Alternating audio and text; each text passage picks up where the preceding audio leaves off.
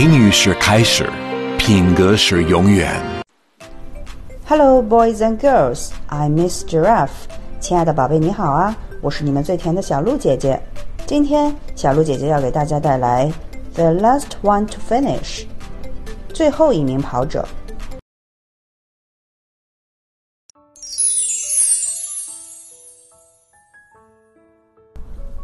At a very important marathon, the three winners had already been announced.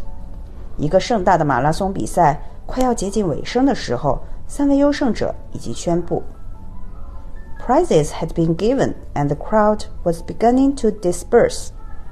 颁奖典礼就快要结束了，大家慢慢的离开会场。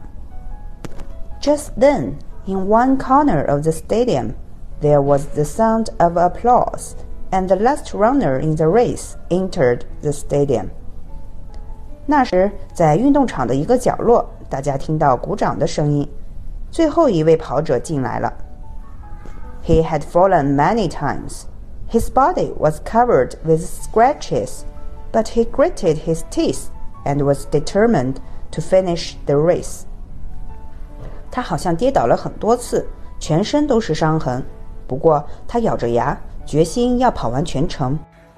As the crowd watched him leap towards the finish line, they all stood up and applauded him and gave him great encouragement until he'd finished.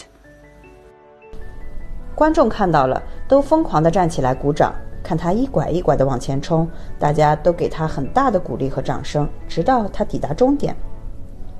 Everybody who witnessed the determination of the last runner that day learned a great lesson. 那一天，所有参加马拉松比赛的人看到这个跑者的勇气跟决心，都学到很珍贵的一堂课。小故事大启示。